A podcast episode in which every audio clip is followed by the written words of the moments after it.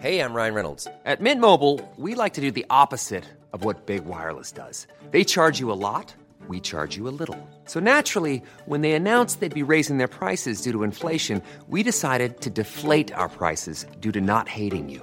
That's right. We're cutting the price of Mint Unlimited from $30 a month to just $15 a month. Give it a try at mintmobile.com slash switch. $45 upfront for three months plus taxes and fees. Promo rate for new customers for limited time. Unlimited more than 40 gigabytes per month. Slows. Full terms at mintmobile.com.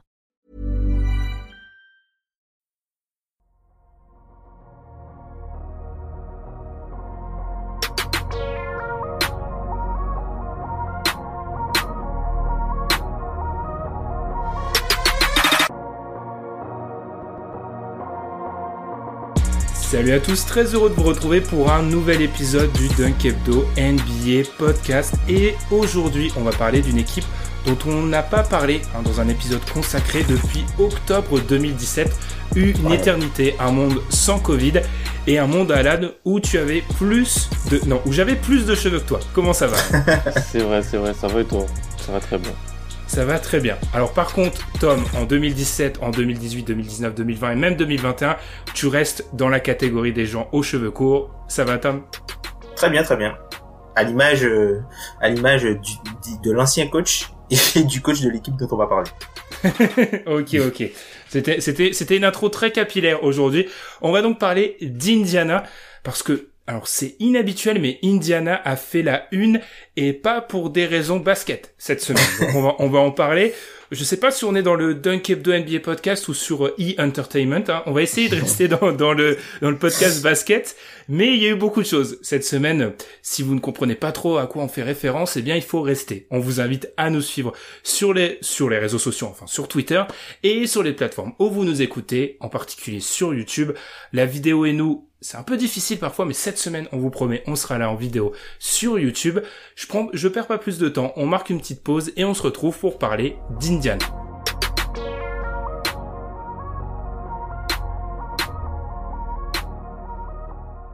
Messieurs, alors d'habitude on a toujours un plan en trois parties. Alors ça s'entend pas tout le temps, hein. mais d'habitude le plan en trois parties. Aujourd'hui il sera en quatre. On va commencer par un bilan de la saison des Pacers parce qu'on se dirige tout droit vers la fin de cette saison. Et non, ce n'est pas aujourd'hui le power ranking comme j'ai pu le teaser en fin d'épisode précédent. On va encore attendre une semaine.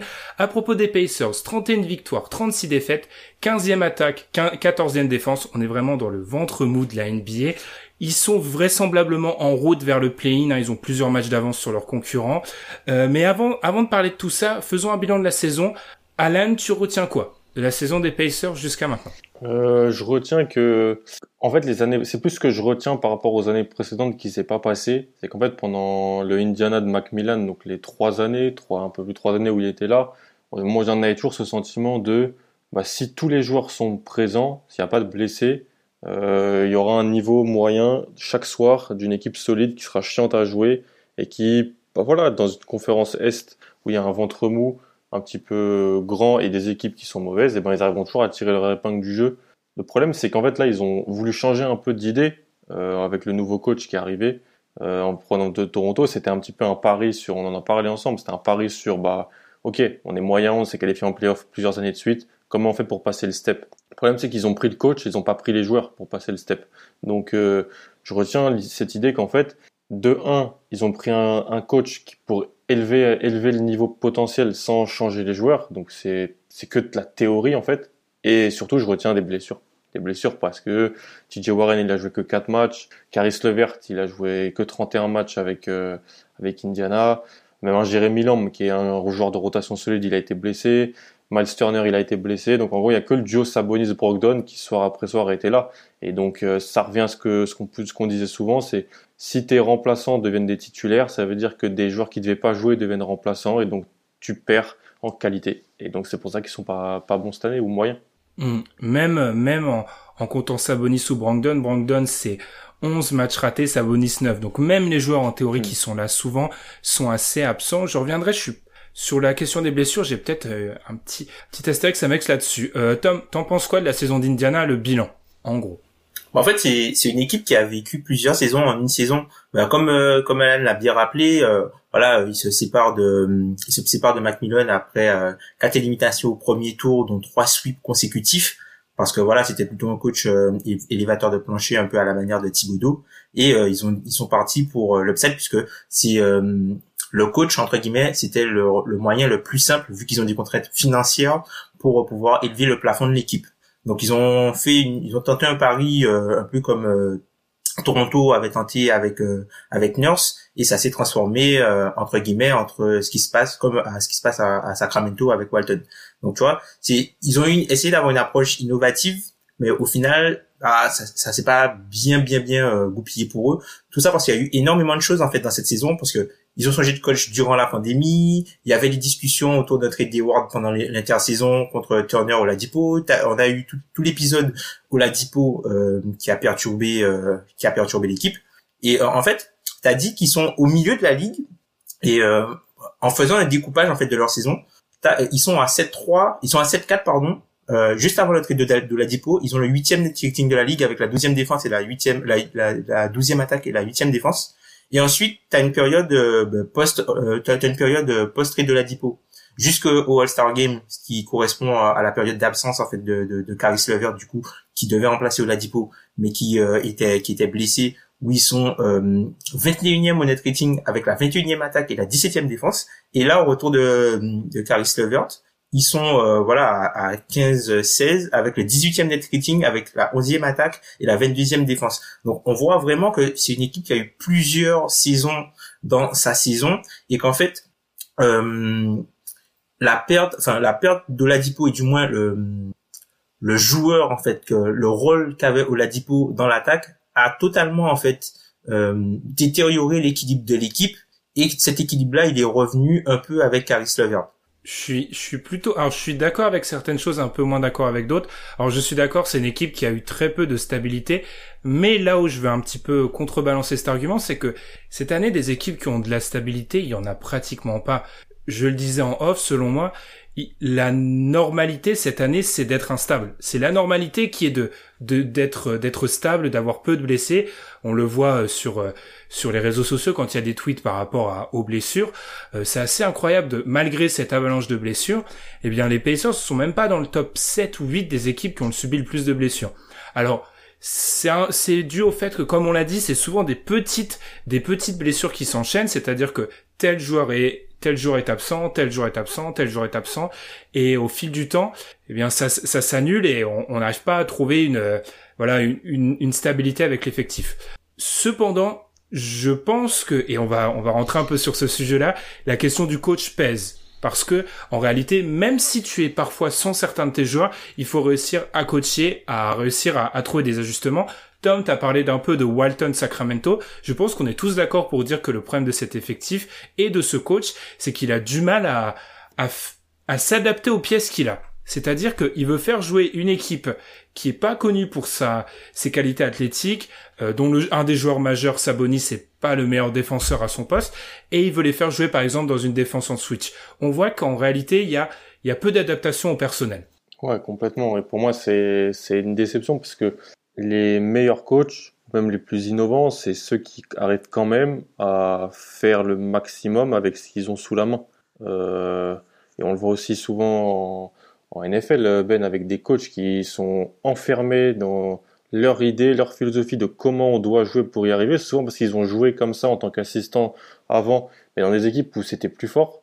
Euh, je veux dire, s'il veut, s'il veut copier, si l'idée, l'idée de Toronto, et ça revient un peu à ce que je disais au début, l'idée d'Indiana, c'est de copier ce qu'a fait Toronto avec Nurse à la place de Casey, et là avec, avec le Bjorken à la place de, de, de Macmillan, le problème c'est qu'il n'y a pas Kawhi, il n'y a pas Kylori. C'est hmm. ça le souci. C'est ça le souci. Alors oui, tu peux essayer de les. Ce que ce qu'on disait pas mal avant la, saison, c'est on va essayer de les faire plus courir, on va essayer d'être plus fort en attaque, on va essayer d'avoir un jeu d'attaque un petit peu plus diversifié. Parce que qu'est-ce qu'on disait depuis pas mal de temps? Est-ce que Sabonis Turner ça va marcher? Est-ce qu'il en faut pas un des deux? Il y a des rumeurs Turner de deal depuis pas mal de temps. Et en fait, ce qui marchait en fait avec Macmillan, c'était de mettre les meilleurs joueurs sur le terrain, mettre son son quatuor Brogdon, Warren, Sabonis, euh, Turner.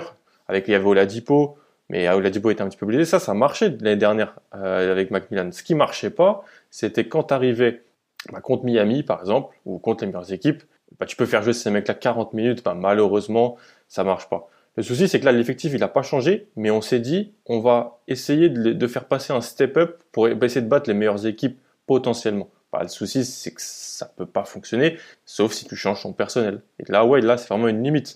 Moi, en fait, au début, j'étais parti dans l'optique du non, moi, j'ai rien à vraiment dire au coach parce que je trouve que c'est juste le, les joueurs qui sont peut-être pas au niveau, il y a des blessés.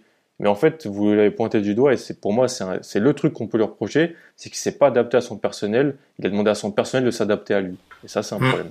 Mmh. Ça rappelle un peu ce qui s'est passé à, à, Minnesota avec Sanders sur la, sur la première partie de saison où euh, Sanders il avait une idée en tête de ce qu'il voulait que les joueurs fassent et il s'adaptait pas du coup à, à, son personnel et on a vu par exemple pas mal de, de, de, problématiques du coup avec des joueurs comme euh, Josh Okoji, même euh, même euh, Jared Culver, qui ont totalement perdu confiance parce qu'on leur demandait de faire des choses pour lesquelles eux n'étaient pas bons, pour lesquelles eux n'avaient pas confiance, et du coup leur niveau en apathie, c'est toute l'équipe en fait qui fonctionnait de façon qui, fonctionnait un peu de façon bancale quoi. Et c'est ce qui arrive à cette équipe d'Indiana qui même en plus ça ça se ressent encore plus avec l'absence de Mike Turner. D'ailleurs Mike Turner, tu te rends compte vraiment que c'est un joueur qui est très important pour cette équipe là quand il est pas là en fait. Parce que quand il est là, on, on a peut-être qu'on le prend un peu pour acquis et on se rend pas compte à quel point il est important, notamment pour permettre euh, d'avoir une équipe viable avec Sabonis en pivot. Alors oui, je pense que Miles Turner, il faut en parler parce que à l'heure actuelle, ce qui se passe du côté d'Indiana dans le secteur intérieur, c'est très grave. C'est très grave. Alors, on en a parlé. Euh, J'invite les auditeurs, vous avez 10 minutes vous branchez votre League Pass, vous regardez le premier carton contre les Kings, moi il m'a traumatisé. Alors Tom parlait du second carton qui est aussi un peu l'éruption de Marvin Bagley. On a parlé de Marvin Bagley il y a quelques semaines, c'est un joueur qui a du talent mais actuellement NBA. Assister à une éruption de Marvin Bagley euh, dit plus sur l'adversaire que sur Marvin Bagley. C'est-à-dire comme tu, on a pu en parler Tom euh, et puis Alan aussi en, en préparant cette émission, c'est une équipe qui concède énormément de shoot au panier et ça se voit euh, en l'absence de Miles Turner, c'est-à-dire que Atlanta a pu le faire, on voit les, autres équipes sortent Sabonis du, du, du, du, de la raquette pardon et vu que Sabonis c'est pas forcément le joueur qui recouvre le mieux, c'est ouvert. Enfin, je veux dire, c'est c'est assez incroyable de se voir une équipe se faire tordre à ce point-là et je pense que vraiment pour moi c'est le premier match contre les Kings qui m'a marqué parce que Richard Holmes contre Sabonis alors Holmes, c'est pas le joueur le plus incroyable de l'NBA, mais physiquement, il est explosif. C'est tout ce qu'on n'aime pas Sabonis. Et là, on a pu voir les, les déficiences de cette équipe et je trouve que c'était le, le, symbole était, était assez incroyable. On peut parler du match contre Washington aussi. Contre Russell Westbrook fait un tel match, c'est que le secteur intérieur est, est faible et lui a pu lui, euh, lui laisser faire un, match gigantesque. Est-ce que vous aussi, les gars, c'est vraiment ce, ce secteur intérieur défensif qui vous marque en ce moment? Ouais, carrément. Moi, Ouais, moi ça m'a ça m'a ça m'a un peu choqué. Euh, il y a y a deux choses qui m'ont qui m'ont beaucoup surprise quand je les ai vues. C'est euh, notamment face à Washington que personne ne tag le rollman sur le pick and roll. Le, le mec qui est, qui a qui a qui a l'opposé qui doit venir taguer quand il y a le pick and roll central, il le fait pas. c'est souvent McDermott. Il le fait pas du coup. T'as euh, souvent Sabonis qui se retrouve dans un dans un deux contre un et c'est quelque chose qu'il arrive très mal à gérer. Là où Turner, Miles Turner arrivait à gérer ça euh, plutôt bien et arrivait à gêner les adversaires. Et c'est c'est scandaleux euh, la défense. Tu vois que ben ils se font avoir sur des trucs de base mais, mais de base c'est c'est pas possible de de jouer comme ça défensivement. Et quand tu vas euh, un petit un petit peu plus loin dans les stats sans sans Miles Turner du coup c'est depuis qu'il est depuis qu'il est absent ils ont la 23e défense NBA seulement en concédant le sixième euh, plus faible EFG donc ça veut dire qu'il y a un problème quelque part. Et quand tu vas plus loin tu te rends compte qu'ils se font totalement démonter en fait sur le rebond offensif ils ont un, un, offensive rebounding rate adverse de 31%. C'est en gros, ils sont 30e, ils sont derniers de, de la ligue sur la période. Et le, le, l'avant-dernier, il y a 3% d'écart. C'est l'équivalent de l'écart entre le 8e et le 23e. Et c'est l'équipe qui encaisse le plus de points dans la raquette. Ils prennent 60 points dans la raquette. C'est incroyable. Ils prennent 60 points dans la raquette et c'est l'équipe qui encaisse le plus de de chance. Donc il y a énormément de choses qui sont liées à, l'absence de Miles Turner. Et sachant qu'en plus, Alan, de base, Miles Turner est un, un, très bon protecteur de raquettes. Je le dis parce que je l'ai mis dans mes, dans mes favoris pour les défenseurs de l'année. Et je pense que son absence euh, justifie un peu ce choix. Mais euh, de base, cette équipe a déjà ces problèmes-là en la présence de Miles Turner. Miles Turner n'est pas le meilleur rebondeur à, à sa position. Mm. Et donc là, tout s'accentue. Euh, Qu'est-ce que t'en penses actuellement de cette, du coup, de cette défense d'Indiana? Est-ce que là aussi, c'est pas le symbole bah, du manque d'adaptation aussi de. Alors, personne n'a osé le dire depuis le début. Je vais le faire de Nate Bjorkgren. Bjorkgren. Ouais. Trois prononciations différentes. Bref, est-ce que c'est le, symbole de ça? Ouais, carrément, carrément. Mais de toute façon, moi, ça me, ça me surprend et ça me surprend pas parce que, en vrai, la question autour du duo potentiel Turner-Sabonis, pour moi, elle est défensive, elle n'est pas offensive. Euh, offensivement, vu que Turner, il peut pop, c'est-à-dire donc tirer, euh, potentiellement tirer euh, sur sortie de pick and roll quand il pose l'écran, et que Sabonis, bah, c'est un bon passeur. Enfin, je suis pas fan de, de Domantas Sabonis. Les gens l'ont peut-être compris. Pour moi, si c'est ton meilleur joueur offensif, t'as pas une bonne attaque. Mais j'ai été un petit peu surpris de voir que l'attaque d'Indiana, elle est quoi 15e, 16e en termes d'offensive rating. Je pensais qu'avec Sabonis, c'est un meilleur joueur et, peut-être créateur numéro 1, même si c'est pas vraiment le cas, ça serait plus bas. Donc là, j'étais un petit peu surpris positivement. Après, il est pas mal entouré de shooters et de choses comme ça. Le problème, c'est qu'en défense, quand tu es entouré de shooters, souvent, eh ben, c'est des gars-là, ils défendent pas, peu. Donc, euh, donc, donc ça, c'est compliqué sur, comme l'a dit Tom, des des petits détails, des, des, aides qui sont qui doivent être mises en place euh, sur des actions pick and roll et puis après voilà le rebond. Sabonis il fait ses stats au rebond mais c'est pas un bon rebondeur. Et mhm. Turner il est pas assez costaud parce que les gens pensent que dans les années 80-90 c'est les pivots étaient plus costauds et plus physiques. Aujourd'hui il faut être physique soir après soir pour euh, pas, se faire tanguer contre les pivots adverses. Franchement et c'est super compliqué. Et Turner bah déjà quand il est là au rebond c'est pas c'est pas le mieux euh, tu le remplaces par Oshé Brissett ou par euh, bah, Goga Bitadze. Et moi, c'est ça, je suis un peu déçu sur de ça aussi. C'est qu'en fait, bah, Aaron Holiday et Goga Bitadze, leurs deux choix du premier tour, donc de 2018 et 2019, avec toutes les blessures qu'il y a eu, si jamais ils étaient, ces gars-là avaient été une, progression, Indiana serait un petit peu mieux, je pense. Et il n'y a pas eu cette progression en interne de joueurs où, t'as vu, Indiana arrive toujours à bien développer ses, jeunes. Je suis un peu déçu de, de, leurs deux saisons à eux, donc, euh, donc voilà. Mais ouais, c'est, ça me surprend pas. Ça me surprend. Et ça T'as pas parlé du favori de Ben, Edmond Sumner. Ouais, mais lui, c'est pas un choix du premier tour. C'est le... Edmond Sumner, il a starté, il a starté 22 matchs. Ouais. C'est problématique. C'est problématique qu'Edmond Sumner starte 22 matchs, que McDermott soit, soit 24, 25 fois dans le 5, que, que Justin Holiday starte 50 matchs. Tout ça, c'est comme ce que tu disais, Tom, avec, India, avec Atlanta l'année dernière. Quand tu, quand tu perds tes titulaires, bah, c'est-à-dire que tu perds aussi tes remplaçants sur le banc, parce que ces mecs-là vont dans le 5, et donc sur le banc, tu te fais éclater, parce que tu as des mm. mecs qui n'ont pas le niveau. Ils ont ils ont peu de de two-way players sur le banc. C'est ça qui est vraiment choquant. C'est-à-dire que Edmond Sumner, alors pour ceux qui savent pas, pourquoi on rigole de Edmond Sumner? Alors il y a quelques années, euh, à l'époque où je faisais des fiches de draft, quel quel, quel jeune quel jeune euh, voilà bref, je, je faisais ça et il y a un jour j'étais en galère, je me suis dit ah Alan et Tom, qui je dois faire? Edmond, Sumner, pire semaine de ma vie, hein, le mec était c'était difficile à, à regarder. Euh, et en fait Edmond Sumner il est en NBA. Il, est même il est titulaire maintenant. 25 matchs. Il a starté 25 matchs. Et alors, en fait, pour, pour tout ce qu'il a, les limitations qu'il peut avoir offensivement, défensivement, au moins, il est long, il peut faire des choses. C'est ça le problème tu vois, dans la même phrase, tu as cité McDermott et Sumner. Pour moi, c'est un peu, c'est très symbolique. Ils ont pas parmi les joueurs qui ont, quand on un peu, on descend dans la hiérarchie, ils ont peu de joueurs qui vont avoir un impact des deux côtés du, du terrain. McConnell, et McDermott, ouais, c'est clair. Ouais, c'est, ils font pas des mauvaises saisons, ces gars-là, hein. Tu vois, McConnell, il fait une, bonne saison pour un meneur backup, tu vois. Ah mais c'est bonne saison pour un meneur je, je pense même qu'il est dans il est dans la bonne moitié des meneurs backup hein, euh, TJ McConnell. Mhm. Mais il joue 25 minutes quoi. C'est c'est problématique. C'est trop. Hmm, c'est trop et puis ouais des pas pas de, de, joueurs qui sont capables de faire les deux choses. On a parlé de ses prêts en, en, en, défense.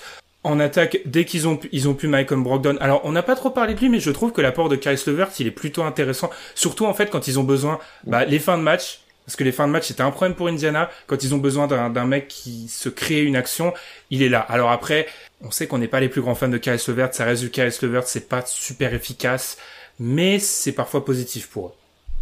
Ouais, c'est ça. C'est, un peu le rôle de la Dipo qui leur manque. Il leur manquait un joueur dynamique balle en main, un joueur dynamique balle en main qui est capable de, créer des différences. Puisque quand euh, et on le voit, hein, l'efficacité de Brogdon quand il jouait à, côté de quand il jouait à côté de de, de qui lui euh, avait une efficacité un peu moyenne, et l'efficacité euh, de Brogdon quand il y a eu le transfert, et puis l'efficacité de Brogdon quand euh, Levert est revenu, ben, on voit que ça fait un peu le yo-yo en fait son efficacité. Donc lui, il a vraiment besoin pour euh, avoir sa plénitude à l'efficacité que quelqu'un le décharge d'une partie des, des, shoots difficiles qu'il doit prendre en fait. Et c'est le rôle, c'est là c'est un peu là là où Caris Levert plus qu'être le joueur qu'il est lui-même, hein, c'est le fait de pouvoir décharger de la création, un peu à la manière de, un peu à la manière de, Russell Westbrook. Ben, il va faire tellement de choses qui vont engendrer du déchet que les autres n'auront pas à le faire et tout le monde aura un jeu plutôt euh, très efficient autour de lui.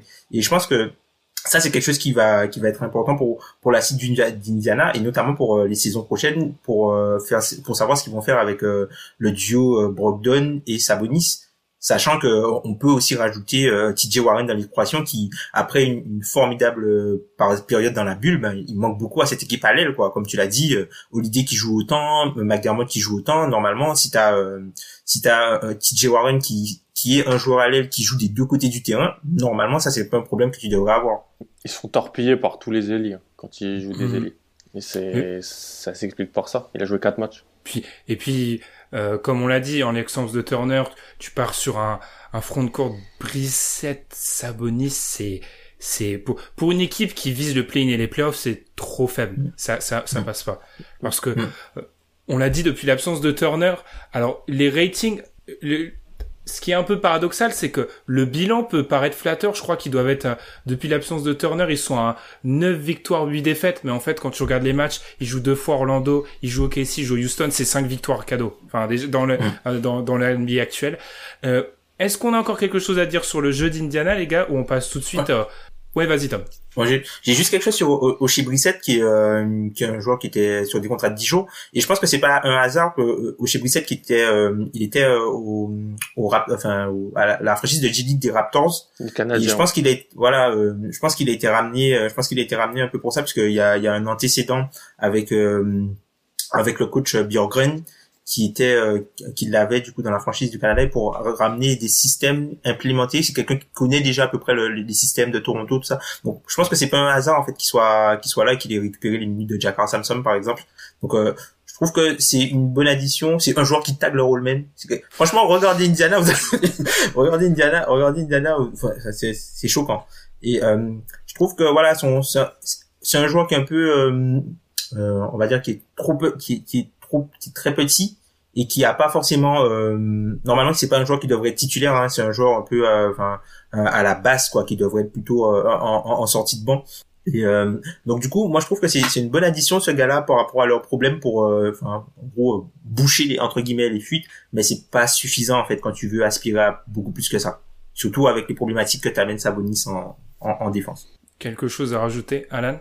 Non, non, en vrai, si, ce que je dis, c'est si Bitadze était peut-être au niveau, ils auraient pas eu ce problème-là. La transition est parfaite. Ah, parce que Bitadze est justement. Alors pour ceux qui n'ont pas suivi, euh, parce qu'on arrive à un moment de la saison, peut-être on regarde plus la course au playoff que euh, Indiana. Il y a donc eu pendant le fameux match contre les Kings, et honnêtement, je comprends euh, l'assistant Greg Foster. Je, je comprends qu'il y a un moment où, voyant ce match, tu, tu aies pu t'énerver légèrement. Il y a donc eu une altercation entre lui et le un joueur des Pacers ça en est presque venu aux mains. Euh, L'attitude, on va pas faire un comme certains fans d'Indiana, on va pas disséquer le, ce qui s'est passé parce que c'est assez incroyable. Tout ça dans un contexte où il y a eu plusieurs articles, des tweets de Wojnarowski qui expliquaient, qui expliquaient que le coach était en danger. Ensuite, un long article de Bleacher Report qui expliquait tout simplement qu'à l'intérieur de la franchise, le climat était extrêmement délétère et que la façon de manager, de gérer l'effectif du coach n'était pas du tout appréciée.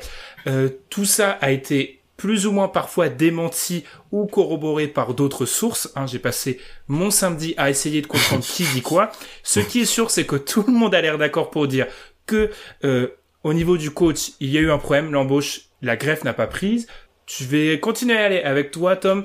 Euh, Est-ce que on peut se séparer du côté d'Indiana du coach Björgen dès la première saison?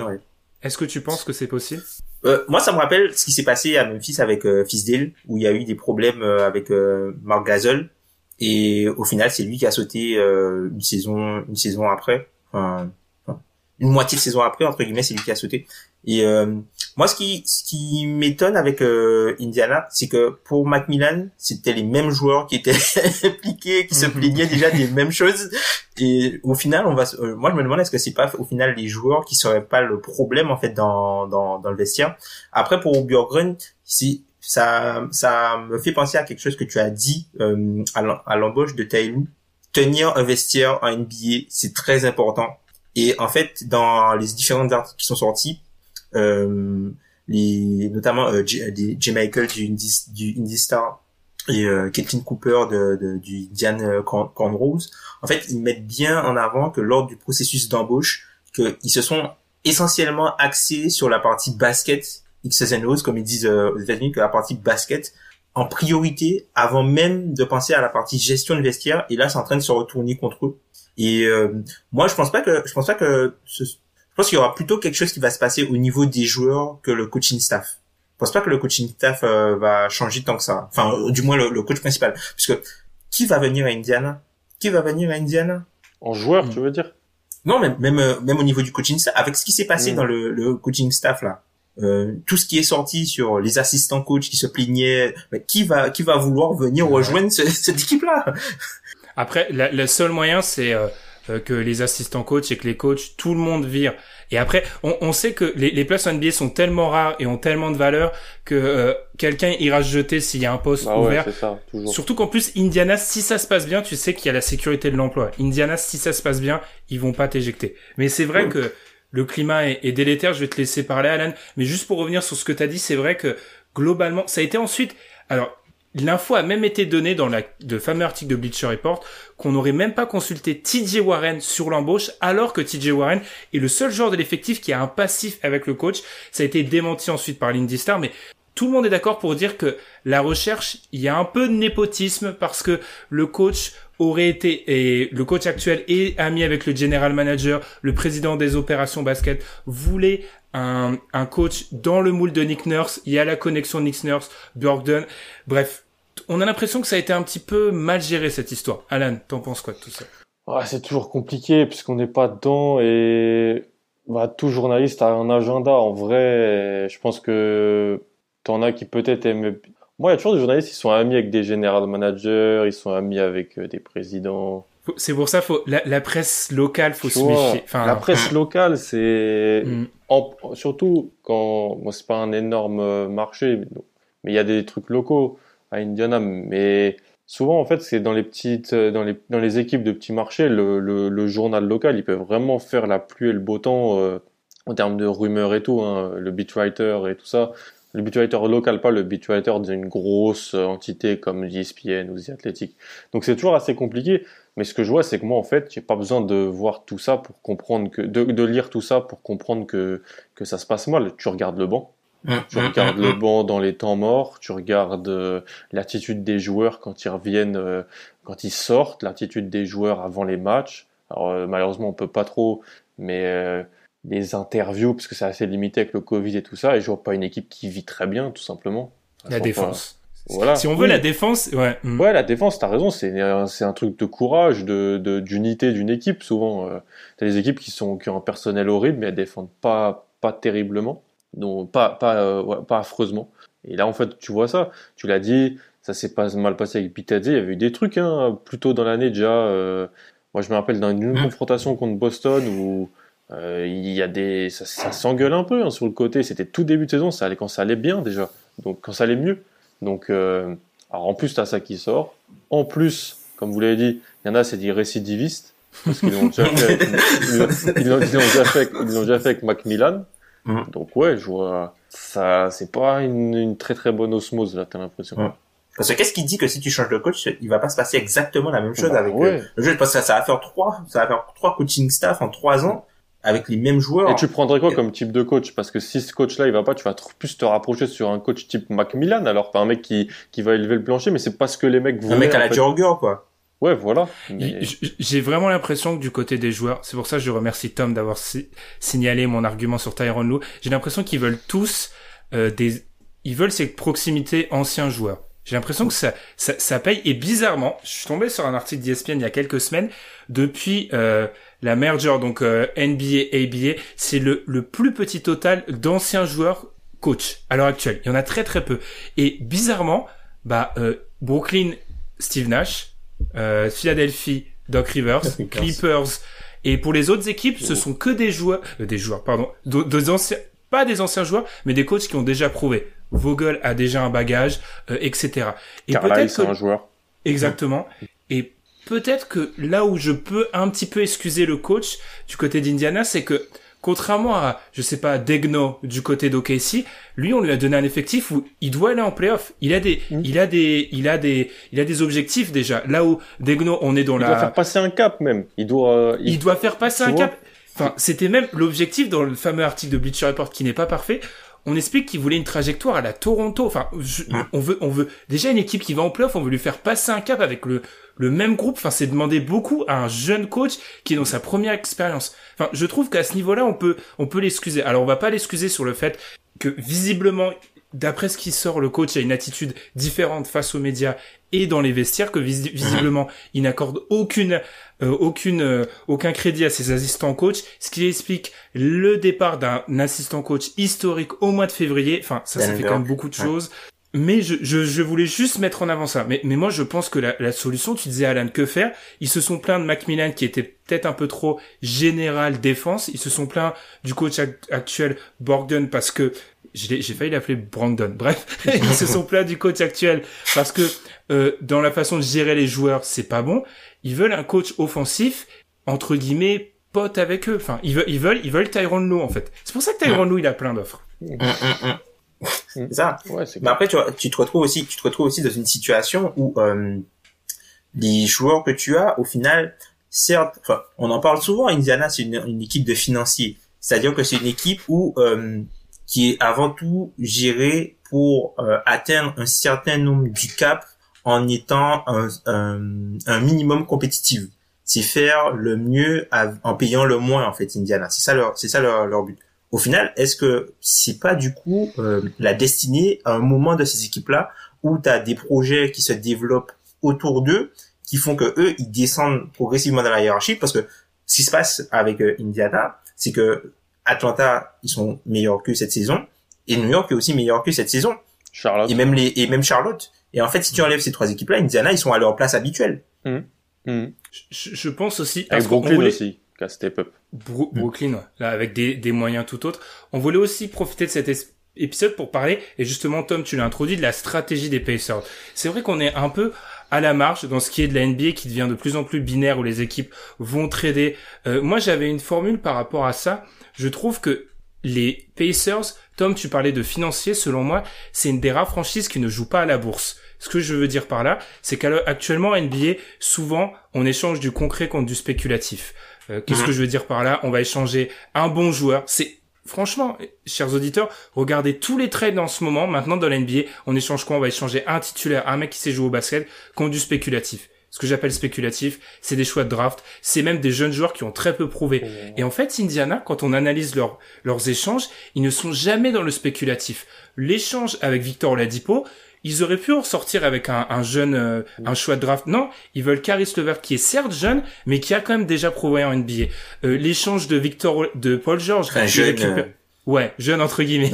euh, L'échange de Paul George, il récupère Victor Oladipo qui avait déjà plusieurs saisons de titulaire à Orlando et du côté de, du côté et une et une du côté d'OKC. Ils veulent beaucoup de concret et le problème de ça, c'est que bah en réalité, ça donne pas de marge de manœuvre parce que tu veux trouver du potentiel où quand tu veux des joueurs qui ont déjà prouvé, bah t'as une solution et ça se retrouve un peu du côté d'Indiana, c'est prendre des joueurs qui ont déjà des historiques de blessures avec des levertes, etc.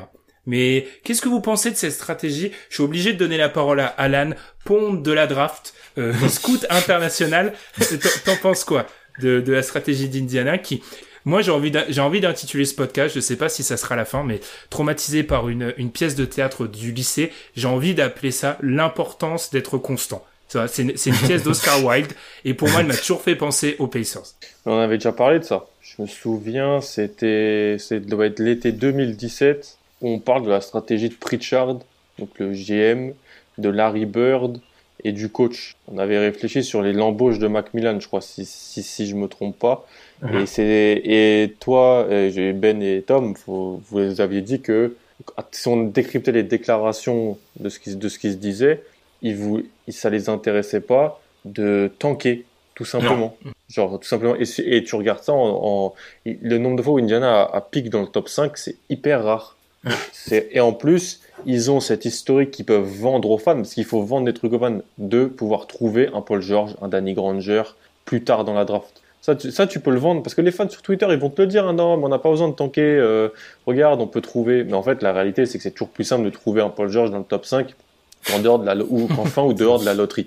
Euh, le truc, c'est que moi, je pense qu'ils ont cette stratégie-là. C'est un marché, c'est un état de basket, mais où le basket universitaire est super fort, et eux avoir leur bonne équipe de basket professionnelle qui va en playoff ou se bat pour les playoffs à cette euh, comme OKC, à cette mentalité de besogneux, travailleur, ça plaît aux fans. Ça plaît aux fans. Après, si tu arrives à trouver ce franchise player qu'ils avaient avec Reggie Miller et ensuite avec Paul George pour aller peut-être aller en finale de conf, ce qu'ils ont fait, ils ont jamais vraiment réussi à aller, en finale NBA, ils y ont été euh, au tout début du siècle. Et là, c'est vraiment l'explosion, c'est top, tu vois. Mais c'est pas l'objectif, je pense. L'objectif, c'est d'être bon, c'est d'être toujours là, parce qu'il y a peut-être une peur du vide dans cette équipe-là qui est qui est présente tout simplement. Moi, je l'ai, tu vois, je j'ai jamais vu une Diana dans le top 5 de la draft de mémoire. Enfin, je les ai pas vus. Mm. D'être bon sans être déficitaire. Il y a ça aussi, il y a l'aspect financier que Tom mentionne. Après, là, c'est les liens avec le proprio. Le proprio, il veut pas payer la taxe, et il veut, il veut pas, pas se mettre euh, dans, dans le rouge. Quoi. Tom, je te laisse, je te laisse le champ. Après, on peut, on peut dire vis-à-vis, juste un petit détail. C'est vrai que les fans vont souvent vendre cet argument-là. Sur l'aspect, après, ils ont pas tort sur l'historique. C'est-à-dire que Ouais. Danny Granger, Miles Turner, Paul George, techniquement, En dehors du top ils ont 10. drafté Kawhi Leonard. Alors, ils l'ont envoyé Ouais. direct, mais ils ont Ouais, drafté ouais. Kawhi. Il y a quand même, enfin, Hmm. sur, entre 10 et 20, il y a très peu d'équipes qui ont Hmm. au- autant de réussite. C'est vrai. Surtout pour ce niveau de joueur-là, quoi. Ah. Surtout sur le, niveau de le joueur qu'ils arrivent à, à récupérer. Et euh, bah, tu vois, on, on en parlait lors du, du transfert en fait de de, de Ladipo, puisqu'ils avaient peur de vouloir le payer, donc euh, ils ont fait le choix de prendre quelqu'un qui été déjà sous contrat longtemps pour pouvoir avoir euh, pour pouvoir maîtriser les coûts, en fait, les coûts du roster sur plusieurs années, puisque au final, il se, il se rapprochait très proche déjà de la taxe s'il fallait euh, proposer un contrat euh, euh, s'il fallait proposer un contrat au Ladipo, ils n'étaient pas sûrs du montant en fait qu'ils auraient pu, euh, enfin qu'ils voulaient eux lui lui donner. Donc du coup, ils ont fait plutôt quelque chose de un montage plutôt financier. Et là, ils se retrouvent avec la situation actuelle. Pour l'an prochain, ils ont déjà 119 millions de dollars garantis sur 12 joueurs. Ils ont euh, quelques free agents importants comme McConnell, comme McDermott ou voire Edmund Sumner qui a, qui a une team option, sachant que le cap devrait être entre euh, 112 millions et 120 millions. Donc on attend euh, de voir euh, ce que hum, ce qui va se passer à la fin de la saison, puisque ils avaient parlé d'une augmentation entre 3 et 10% du salary cap. Donc en fait, c'est une équipe qui euh, financièrement est un petit peu bloquée là où elle est si elle fait pas de, de gros moves quoi, puisque y a ils pourront peut-être re-signer les joueurs qu'ils ont, utiliser la mid level, mais tu es Indiana avec ta mid level, tu auras pas ce que par exemple les Lakers ou Brooklyn pe- peuvent avoir avec la mid level. Tu aussi euh, d'autres équipes qui sont plus avancées dans leur euh, dans leur processus qui vont aller cibler des joueurs et auront les moyens de cibler des joueurs puisqu'il y a énormément de cap space disponible autour de la ligue. Et vu que les euh, les grosses stars entre guillemets du marché euh, ont, ont toutes plus ou moins signé des, des extensions à part Kawhi Leonard qui ne pouvait pas. Donc j'ai l'impression qu'en fait on est reparti pour euh, la même chose l'an prochain quoi. De toute façon, je, je vais reprendre ma... Et d'ailleurs, petite... euh, voilà, on fait nos recherches pendant le podcast. 1988, la dernière fois qu'Indiana choisit dans le top 5. 1988. Ah ouais. Incroyable. 1988, on n'était pas nés. On n'était pas nés. personne, personne dans cette émission n'était né. On en est même, on était même très loin. Euh, et en fait, le problème, Tom, c'est que on l'a dit, enfin, on l'a dit la semaine dernière avec euh, Madiane et Adrien. Il y a beaucoup d'équipes qui sont dans le très court terme à l'heure actuelle, qui sont sur un ou deux ans. Ces équipes-là, quand elles veulent acquérir un joueur, elles vont demander, elles vont offrir le fameux spéculatif dont je parlais. Elles vont offrir des choix de draft en 2025 et en échange parce qu'elles vont pas se défausser d'un bon joueur vu qu'elles veulent, elles sont dans une logique euh, de surarmement. Euh, Le entre guillemets le, le problème de la stratégie d'Indiana, c'est que même si voilà ils sont bloqués financièrement, ils vont toujours vouloir peut-être redemander un joueur ou avoir une certitude et parmi les huit équipes ou neuf équipes qui sont dans, dans du court terme, elles vont pas leur offrir de certitude en réalité. Je me rappelle d'une période où par rapport vis-à-vis de Miles Turner, qui est plus ou moins dans toutes les rumeurs de trade depuis euh, sa troisième saison. Ans, ouais. on, on parlait, on parlait de, de Jalen Brown contre un Miles Turner. C'est une rumeur qui est sortie plus d'une fois.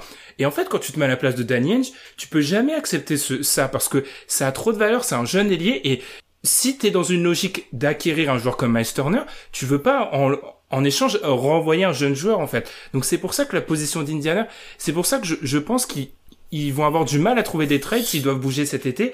C'est parce que qui viendra chercher un joueur euh, un joueur d'Indiana? Par exemple, on... vas-y Tom. Ouais, je pense qu'il y a des, je pense que Indiana, il y a pas mal de joueurs qui pourraient intéresser du monde. Hein. Je pense que par exemple Brogdon, Brogdon vont pourrait ils vont intéresser, je te laisse finir, ils vont intéresser, mais en fait, c'est quand tu te mets à la place d'Indiana, est-ce que ces équipes seront prêtes à lâcher une certitude Des joueurs. Ils auront Ouais, pas des joueurs, qu'ils euh. Ça, Ils ça ont- dépend par exemple, tu vois, des, tu peux te dire que par exemple des équipes comme Philly, ça se passe pas bien avec Ben Simmons, ils vont voir du, côté de, de Brogdon. Tu peux te dire que par exemple, Mais tu les lâches pas équipes- Simmons pour Brogdon, Tom. Non, non, non, je te parle pas de Simmons, je te parle pas de Simmons. Ouais, je te parle sais. pas de Simmons. Mais enfin, ils peuvent trouver un paquet, tu vois, ils peuvent, je sais pas, cette Curry ou quelque chose comme ça. Ils, peuvent, ils vont trouver quelque, tu vois, Indiana, cette Curry, ça leur, ça leur irait bien. Il a encore en contrat, il a encore quelques années euh, sous contrat, ça lui, ça leur irait bien, par exemple. Quelque chose, tu peux trouver un package autour, autour de ça. T'as par exemple euh, des équipes qui vont, qui vont venir voir pour Miles Turner. Typiquement les, les, les Pelicans. Viendront voir pour Miles Turner. Tu vois, Steven Adams, il a un contrat plutôt long. Bledsoe, il a un contrat plutôt long.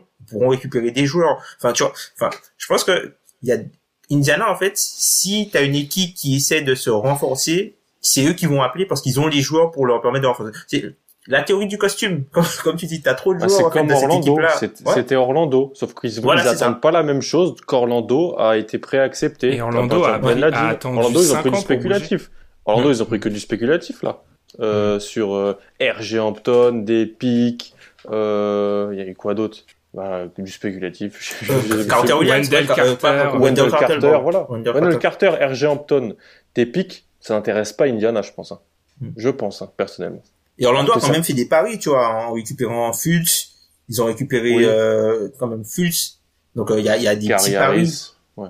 Mais si on regarde l'historique, parce que l'objectif c'était un peu aussi de faire l'historique d'Indiana, il n'y a pas de pari à la euh, Markel Fultz à Indiana. C'est en Non. fait ils prennent que des paris où il y a un minimum retour sur plancher. investissement où c'est une certitude. C'est-à-dire que Mm. Caris Levert, même si il explose pas, tu sais que ça peut être un super sixième homme qui fera qui fera des choses et qui sera capable de scorer. Là où euh, Markel Fultz, euh, quand euh, Orlando va le chercher, c'est vraiment euh, c'est c'est très compliqué d'imaginer qu'il pourra même devenir un joueur titulaire euh, dans C'est quelques ça, années. c'est ils, ils- ils voient l'opportunité d'échanger un joueur, la deadline pour Philly qui veut se renforcer, et ils attendent pas en échange un, un joueur qui peut les aider tout de suite. Alors qu'ils sont dans la même posture qu'Indiana, ils jouent les playoffs euh, Orlando. Ils prennent, ils, ils sont intéressés par Fultz. C'est vrai que, mais c'est vrai, c'est vrai qu'Indiana jamais ils, sont intéressés par ça. Ou quand ils relancent, ou quand ils, c'est plutôt un joueur qui a des blessés, qui a été cut par plusieurs équipes et ils le font signer. Mais là, tu, c'est pas dans un deal avec des échanges d'assets, quoi. C'est, différent. Mais vi- vis-à-vis de cette stratégie, c'est quoi? Avant qu'on parle peut-être sur le futur, sur allez, si jamais on bouge du côté d'Indiana, qui on devra peut-être garder? Vous pensez quoi de cette stratégie? Moi, j'avoue que dans une NBA où tout le monde justement dans le bas et dans le Mm. spéculatif, j'apprécie voilà cette ouais. posture de se dire bon bah au moins nous on sera toujours bon parce que des équipes c'est c'est ce que je répète dans tous les podcasts maintenant mais euh, c'est la bourse. Ok, si le spéculatif en NBA c'est la bourse, si huit personnes parient sur la bourse, il peut pas avoir huit gagnants. hein. On, Ouais. on comptera, on Ouais. comptera, on comptera les morts entre guillemets dans 4-5 ans quand certaines équipes euh, auront tout parié sur la draft et n'auront pas le, le scouting euh, etc pour faire tout ça.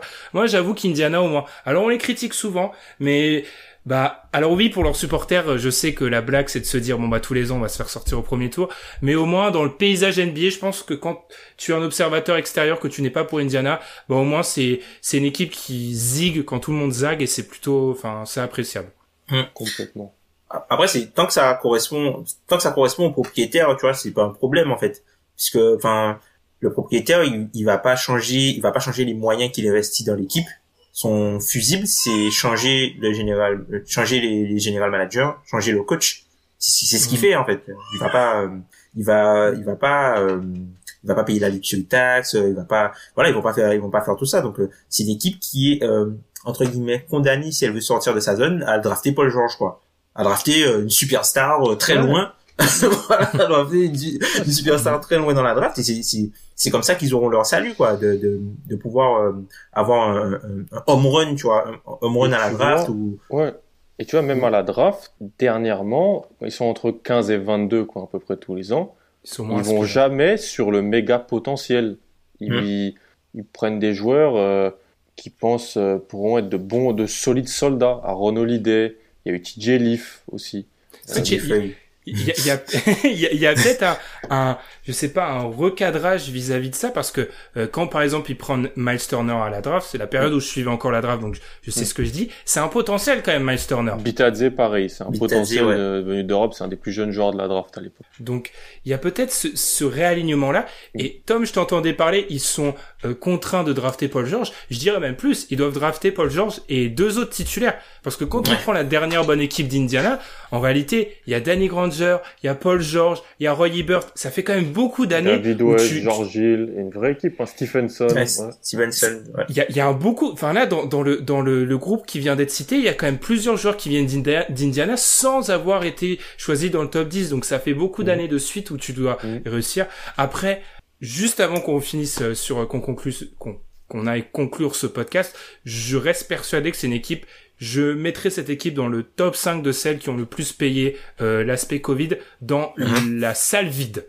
Parce que eux, leur salle est quand même censée être un endroit qui est toujours rempli, où il y a un vrai impact, et cette année, ils ont plus trop ça. Je, je pense qu'on peut citer ça.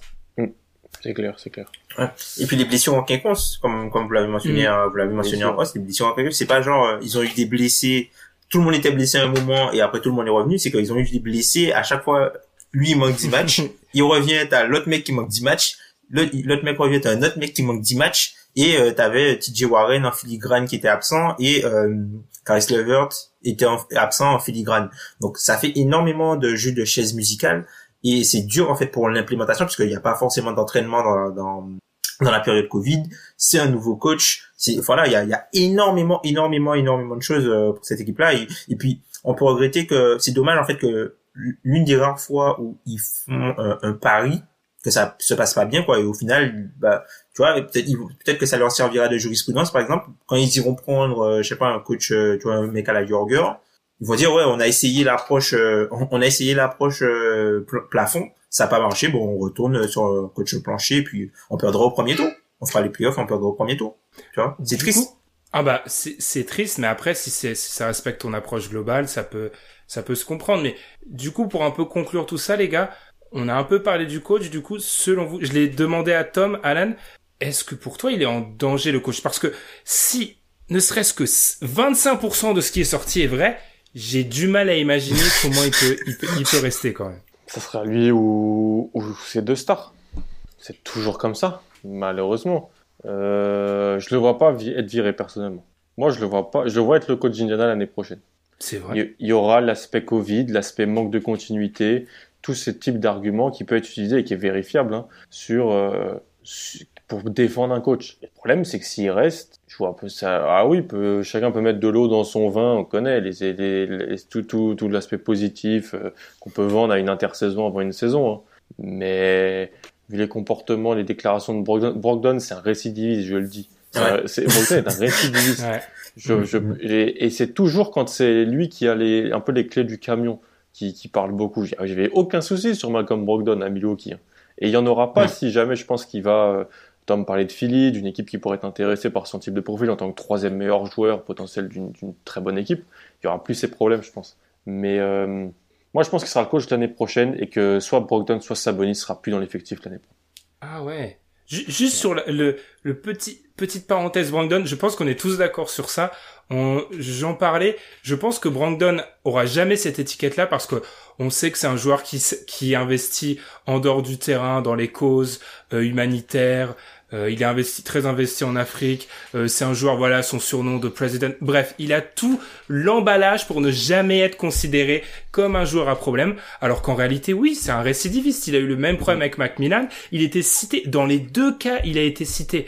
Alors, euh, ah, on peut comprendre après que le joueur est, et, ah oui, oui, on peut comprendre, mais juste, il a déjà été dedans, quoi. C'est juste ça. Il, a déjà été dedans et il est peut-être dans la seule franchise où Indiana, on, on peut parmi c'est parmi ces franchises où tu peux pas te risquer de froisser un joueur très fort parce que tu sais que t'as as tellement peu de prouveurs d'attraction, tu peux pas te te mettre à dos les joueurs parce qu'autrement tu risques d'avoir un vrai problème. Surtout que enfin c'est ils ont pas ramené le, le la nouvelle version de Phil Jackson. C'est un coach, on, l'a déjà dit, c'est un fusible. Tom l'a dit pendant l'émission, ça peut sauter. Tom, donc tu penses, t'es d'accord avec Alan, le coach sera là la saison prochaine? Oui, moi je pense qu'il sera, je pense qu'il sera là la saison prochaine. Hein. Je pense qu'il, parce que déjà un an, c'est, enfin, tu viens d'embaucher le mec. Enfin, imagine par exemple comment ça se passe avec les agents. Sachant que faut pas oublier que l'an dernier, Indiana, il prolonge Macmillan juste avant de le virer. Donc là, tu vires. Mais avec les, alors je veux bien qu'il y ait que 30 coachs, euh, 30 postes de coach, euh, de head coach en NBA. Mais en termes de look, Enfin, c'est pas pour moi c'est pas vraiment. Si tu le vires maintenant, tu l'as pas, tu lui as pas donné le, le, temps de, de, mettre en place ce qu'il voulait mettre en place. Même si euh, tu, tu, enfin, tu, tu vois les, les, les, problématiques, et même si euh, il a aussi des torts, hein. il a aussi des torts Björkgren. Hein. C'est pas le, c'est pas le, c'est pas, un martyr. voilà, c'est pas, c'est pas la victime, c'est pas un martyr. Mais les choses qui se passent humainement, t'as l'impression que c'est plus facilement modifiable entre guillemets que ce qui se passe euh, en termes de comportement de joueurs et tu vois, enfin, quand, ils ont choisi le coach, à, l'époque, ils hésitaient avec des profils comme il y avait D'Antoni, il y avait euh, à l'époque il y avait euh, le coach de Minnesota maintenant, il y avait Becky, Becky Hammond. Qui avait été cité, il y avait euh, Finch aussi qui était qui était cité. Et au final, ils ont choisi ce gars-là pour des questions de de de, d'ardoise, pour des questions d'ardoise. Donc, bah, faut voir, mais enfin moi, je pense que ce sera le, ce sera le, je pense qu'ils vont lui donner une deuxième année, ou voir, euh, ils vont voir sur la moitié de la saison avec tout l'effectif. Et si ça marche pas, là, ils le viront, mais je pense pas qu'il sera viré à l'intersaison. Ce, ce, sera, ce sera un trop mauvais look. Je, je pense que j'ai vraiment été trop traumatisé par ce que j'ai pu lire à droite et à gauche, parce que je, je peux comprendre après, vis-à-vis -vis de Macmillan, par rapport aux autres coachs, ils peuvent se dire, bon, alors certes, ils l'ont écarté, mais ils lui ont quand même offert la prolongation avant. Donc si à mon client on lui offre la prolongation et ensuite on le vire, ça passe. Mais euh, je sais pas si, si je, je répète, mais si ce qu'on a lu c'est en partie vrai pour moi, ça effraierait pas d'autres coachs parce que tu te dis que c'est juste un problème de de management en fait, de management de joueurs. Et c'est vrai que la situation est vraiment très difficile, mais autant sur des, des problèmes de résultats sportifs cette année, je peux les excuser dans le contexte Indiana, mais les problèmes humains, ils sont trop compliqués. Après, à voir où ça va peser, parce que, comme l'a dit Alan, soit c'est, ou je sais plus qui, soit c'est les joueurs, soit c'est le coach. Donc selon vous, les, des joueurs vont partir cet été. Moi oui. Moi oui. Et ça, et ça irait dans, ça, si le front office suit son optique du, on veut plus être l'équipe plancher avec Macmillan et on veut, eh ben ça suivrait ça parce que ça voudrait dire on arrête de mettre tous les meilleurs joueurs sur le terrain et on s'en fiche un peu du fit et on fait jouer tout le monde et on essaie peut-être de se séparer d'un des quatre meilleurs joueurs. Il y a un quatuor. Sabonis, Levert, Brogdon, Turner. On essaie peut-être de se séparer d'un de ces profils-là pour peut-être augmenter avec deux autres joueurs euh, qu'on pourrait récupérer et qui pourraient entre guillemets mieux s'incorporer avec l'autre avec le trio. Ça pourrait être vu là-dedans. Comme ils ont fait pour Paul George. Suite. Ça pourrait peut-être être la suite avec avec Paul George encore en, moins en moins euh, instantané et en moins euh, en moins obligé de le faire parce que Paul George te dit qu'il veut se barrer. Là, personne t'a dit qu'il voulait se barrer pour l'instant. Donc à voir. En, en, en, plus, en comptant, il y a un quatuor pour moi, c'est presque un quintet parce qu'il y a TJ Warren aussi. Enfin, on ouais, TJ Warren, il lambe. TJ Warren, en fait, il lui reste un an de contrat, tandis que les autres, il leur reste deux ans de contrat à tous. Ouais. Et il y en a même un, il leur reste trois ans de contrat. Je crois que c'est Brogdon ou ça ou Sabonis. Sabonis. Après, après à noter que Warren, euh, dans les dans l'article de Bleacher Report, ça avait été dit qu'il avait demandé son transfert, ça a été contredit, et c'est même l'inverse. On a même affirmé qu'il voulait une prolongation parce que selon lui, il, était the guy à, euh, à Indiana. Est-ce que c'est pas ça? J'ouvre une parenthèse, mais on va vite la refermer. Est-ce que c'est pas ça le problème d'Indiana? Tout le monde pense être the guy. Bah C'est-à-dire que, tout le monde a été un peu un moment. Il y a eu là TJ Warren dans la bulle, il y a eu McLean Brodon sur le début de saison et un peu l'an passé. Il y a Sabonis maintenant. Sabonis c'est deux Fall Star. Donc t'es deux Fall Star, tu penses que t'es le meilleur joueur. Turner, c'est l'impact et l'influence défensive qu'il a. Et Caris Levert, c'est Caris Levert. Il voudra les ballons en fin de match. Donc, euh, mm. ouais, Tom. Non, c'est ça, c'est totalement, c'est totalement ce qu'il a dit, totalement ce qu'il a dit. Mm. Et oui, d'ailleurs, à noter que parce que on va finir sur une note positive après un podcast un peu négatif. Euh, en théorie, quand même, euh, Brandon, Levert, Warren, Sabonis, Turner, on est à l'est. T'es quand même eh censé t'es plus que au play enfin en bah théorie. mais faut pas qu'il se blesse. Mais faut pas qu'il se blesse. C'est ça le problème, c'est que si tout le monde est si tout le monde est en santé, pour que chacun reste dans son rôle, parce que t'enlèves un gars de t'enlèves un gars de de l'équation, ben les quatre vont à chaque fois essayer de récupérer une petite partie du jeu pour pouvoir compléter ça. Et ça, ça, ça, décale tout en fait. Ça décale tout. C'est un mm. peu la, problématique de Chicago, qui a pas de meneur, donc tout le monde est obligé un peu de prendre des responsabilités euh, un peu à la main. Et du coup, c'est euh, t'as pas la, t'as pas la plénitude des mecs dans leur rôle parce qu'ils doivent à chaque fois euh, sortir de leur costume entre guillemets pour enfiler celui de quelqu'un d'autre. Et pour finir, vis-à-vis des play-in play-off, est-ce qu'on les voit en play-off? Ils se, ils se dirigent vers le play-in, est-ce qu'on les voit en play-off? Je vous avoue que quand on regarde ce fameux premier carton contre les Kings, on a du mal à se dire que cette équipe-là peut euh, candidater pour les playoffs. Je pense que vu les problèmes internes, vu tout, vu le niveau de jeu, Miles Turner ne devrait pas revenir. Ah, ça c'est euh, Il y a trop. Je, je les vois pas. Euh, on, on voit le match contre Indiana. Ils font contre Washington, ils font pas un mauvais match et pourtant ils le perdent. Très bon match offensif et ils arrivent à le perdre. Ouais. Pas tout, tout le temps des matchs avec de l'adresse comme ça. Non, parce que défensivement, ils sont pas bons. Défensivement, ils, sont pas 140, en fait. Mais même, même le match à, le match à 24 passes de Russell Westbrook, c'est des easy assists. Enfin, c'est, c'est, pas, c'est pas, euh, Russell Westbrook, ok, il a une vision de jeu euh, intéressante sur ce match-là, mais les passes, c'est des passes faciles à faire pour Russell Westbrook. Les, passes qu'il fait là, c'est des passes, c'est trop facile en fait pour eux. C'est trop facile. Et, euh, il faudra. S'il y a un, vas-y Tom. Bah, s'il y a un play ils doivent battre Washington déjà parce que Washington est devant eux ils doivent battre le, le vainqueur d'entre guillemets euh, de bah ils doivent, ils doivent battre Washington. Et du coup ils doivent battre après le vainqueur de je sais pas Boston Miami euh, ou Charlotte. Mm. ils sont pas favoris hein. que des équipes avec des des mecs qui peuvent euh, initier de l'attaque à, à bon niveau et qui peuvent pas stopper quoi. Enfin Young il peut faire les passes qu'a fait euh, Westbrook. Tatum peut faire ça du côté de du côté de de Boston. Charlotte franchement, Charlotte, ils, sont, ils peuvent prendre feu. Euh, avec surtout avec Hayward qui revient.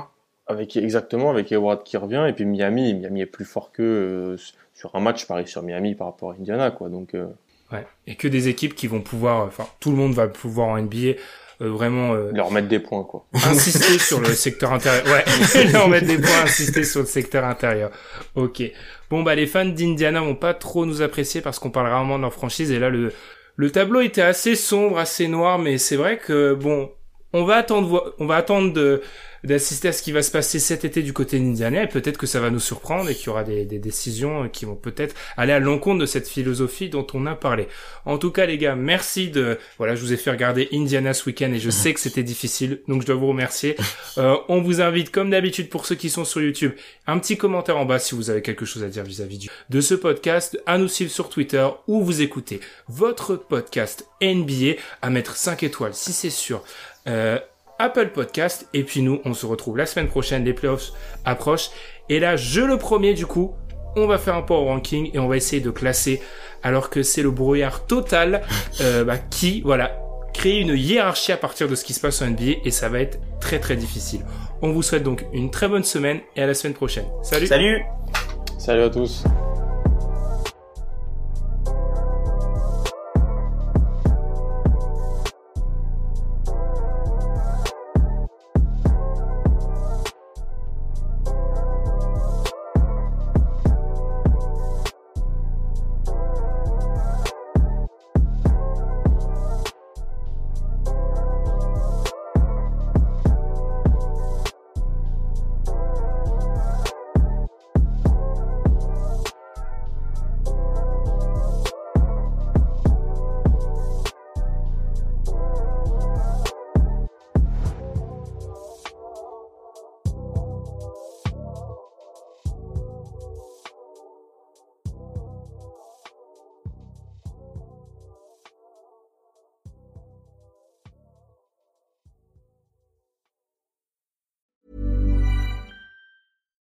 Deserves the best, and there's no better place to shop for Mother's Day than Whole Foods Market. They're your destination for unbeatable savings, from premium gifts to show-stopping flowers and irresistible desserts. Start by saving 33% with Prime on all body care and candles. Then get a 15-stem bunch of tulips for just $9.99 each with Prime. Round out Mom's menu with festive rosé, irresistible berry chantilly cake, and more special treats. Come celebrate Mother's Day at Whole Foods Market.